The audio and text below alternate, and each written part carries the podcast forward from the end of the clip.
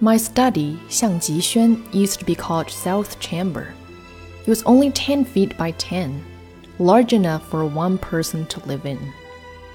As it was nearly 100 years old, dust and flakes of plaster fell, and roof flooding rain. When I moved my desk, I could find no place to keep it off the rain. It faced the north, and the sun could not get inside. Soon after noon, it turned dusky. I did some repairs to the roof to stop the leaking, opened four windows in front, and built a wall around. When the sun was reflected from the wall, the room brightened up.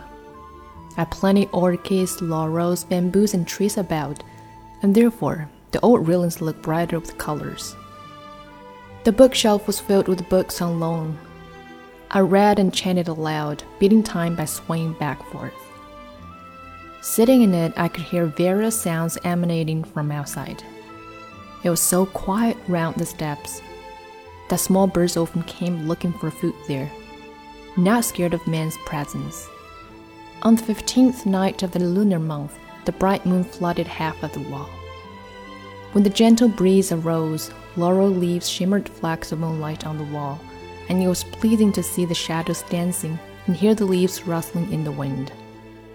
I lived in this room, happy in some ways and sad in others. Previously, the courtyard was all the way through from south to north. When my uncles began to live separately, they put up low walls here and there with small doors in them. Dogs in the east barked toward the west. Guests had to go through the kitchen to wine and dine. Sometimes chickens roosted in the hall. The courtyard was first partitioned by fences and later by walls. Such changes had taken place several times. We had an old maid who once lived in this room. She was the maid of my late grandma. She had nursed two generations of my family. My late mother had been very kind to her. The room related to my mother's bedroom on the west, and she once came over. That's where your mom stood when she came, she would tell me. I was holding your elder sister in my arms when she cried. Your mom tapped on the door with her fingers, asking, Is the child cold or is she hungry? I answered her from this side. Before she was finished, I wept, and so did she. Since I was 15, I had been reading in this study. One day, Grandma came and said, I haven't seen you for ages, my child. Why do you shut yourself up in here like a girl? When she left, she closed the door behind her mumbling to herself. Since long, none of my family have got anywhere with their studies. Hopefully, this child will be of some promise. In a few moments, she returned with an ivory tablet in her hand, saying, This is the tablet with which my grandfather Duke Tai Taichang attended court sessions during the years of Xuande. You may have use for it someday. Looking at it today, I felt as if it had occurred just the day before.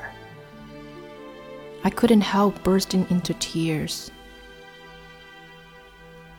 On the east of my study, there used to be the kitchen. To get to the kitchen, one had to pass my study. Though I lived in it with the windows closed, gradually I learned to tell by the tread who was passing by. The room got fired for several times, but it didn't break down. Maybe it had been protected by gods.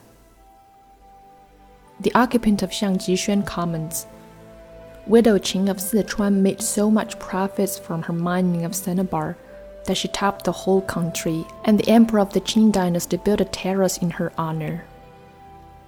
When Liu Bei and Cao Cao were fighting each other for the rule of China, Zhuge Liang emerged from Longzhong when Widow Qing and Zhuge Liang lived in obscurity in far off corners, how did they become known to the outside world? This humble man is now living in this shabby room, but when I raise my brows and look up, I claim to see magnificent prospects in it. People who get to know about it will think I am no more than a frog at the bottom of the well. Five years after I wrote the above article, I got married. My wife often came to my study, asking about things of old or learning calligraphy at my desk. When she returned from her visit to her parents, she told me what her sisters had asked. We hear there's a chamber in your room, but what is a chamber really? Six years later, my wife died. The condition of the room worsened, and I left it as it was. Another two years later, I fell ill and was laid up in bed for a long time. Feeling bored, I had South Chamber renovated, and it looked a bit different from before. Since then, I had been away from home most of the time and seldom lived in it. In the courtyard, there was the loquat my wife planted the year she died. It stood there with graceful poise, its top spread out with exuberant foliage